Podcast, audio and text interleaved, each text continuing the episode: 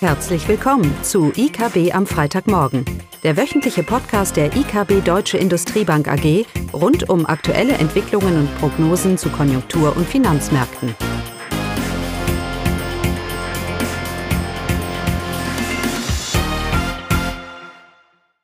Willkommen zu IKW am Freitagmorgen. Heute mit mir, Caroline Vogt. Keine Sorge, Inflation ist heute kein Thema, auch wenn die deutsche Teuerungsrate im Juli auf 3,8 Prozent geklettert ist.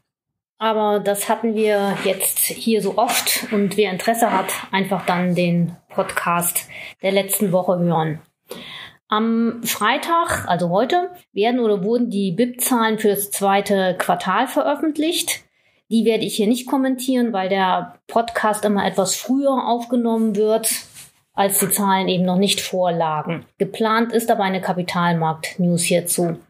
Allgemein wird davon ausgegangen, dass es im zweiten Quartal BIP-Zuwächse gegeben hat. Für die USA, hier liegen die Zahlen bereits vor und es gab ein BIP-Wachstum von 1,6 Prozent zum Vorquartal annualisiert sind das 6,5 Prozent, also auf Jahresbasis gerechnet.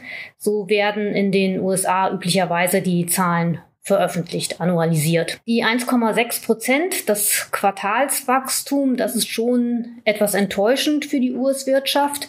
Allgemein wurde doch mit einer stärkeren Dynamik gerechnet, mit einer 2 vorm Komma. Das war die allgemeine Erwartung.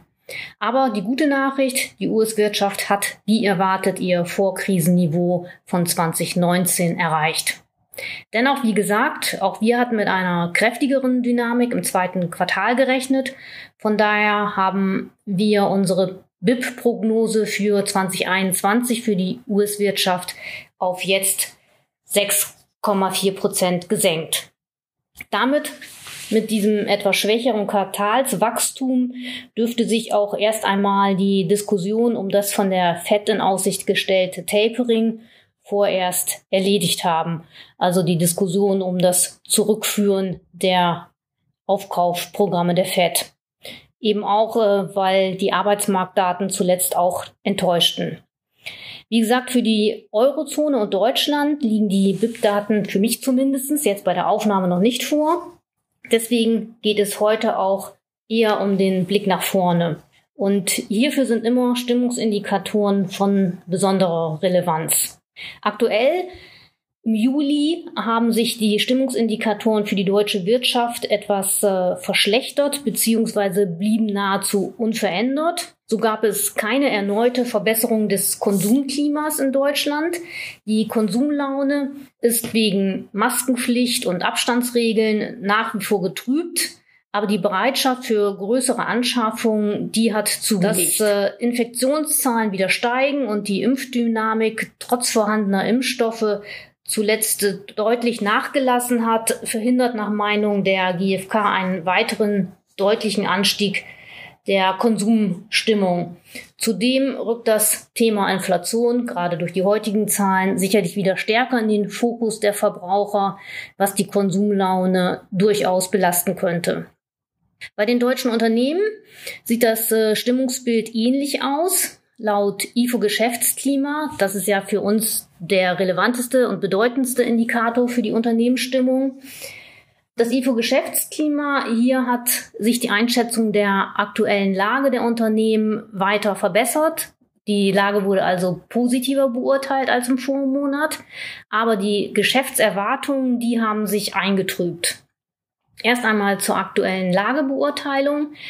Hier ist es schon überraschend, dass sich diese Einschätzung erneut verbessert hat. Man hätte annehmen können, dass Lieferengpässe, Produktionsprobleme und zunehmender Fachkräftemangel, insbesondere im Dienstleistungssektor wie der Gastronomie, aber auch in der Industrie, dass das die Lageeinschätzung belastet hätte.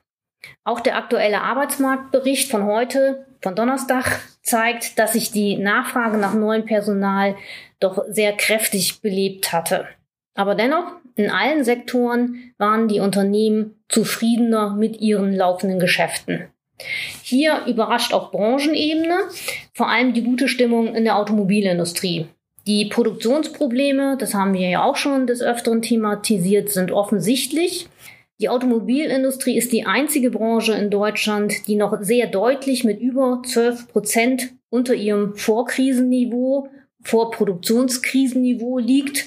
Und die Chipknappheit, die das ja begründet hat oder verursacht hat, die bleibt auch erstmal noch für einige Zeit erhalten.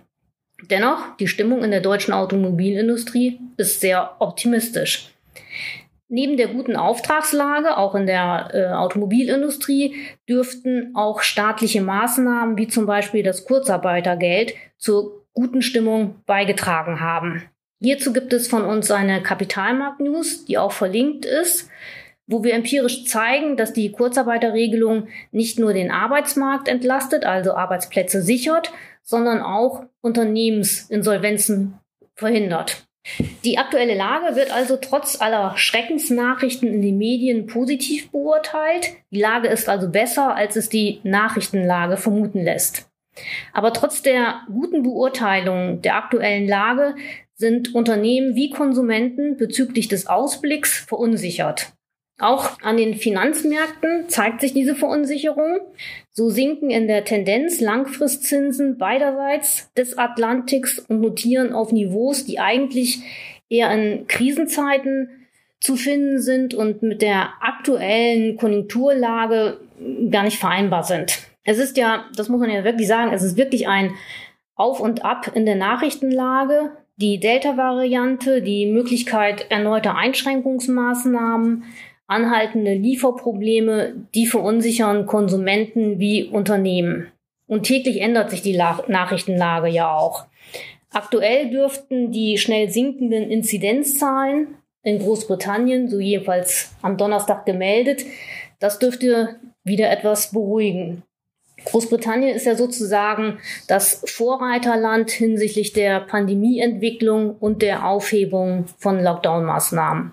Aufgrund der Verunsicherung, wie gesagt, je nach Daten, Nachrichtenlage, hatten sich aber die Geschäftsaussichten der Unternehmen erneut im Juli wieder eingetrübt.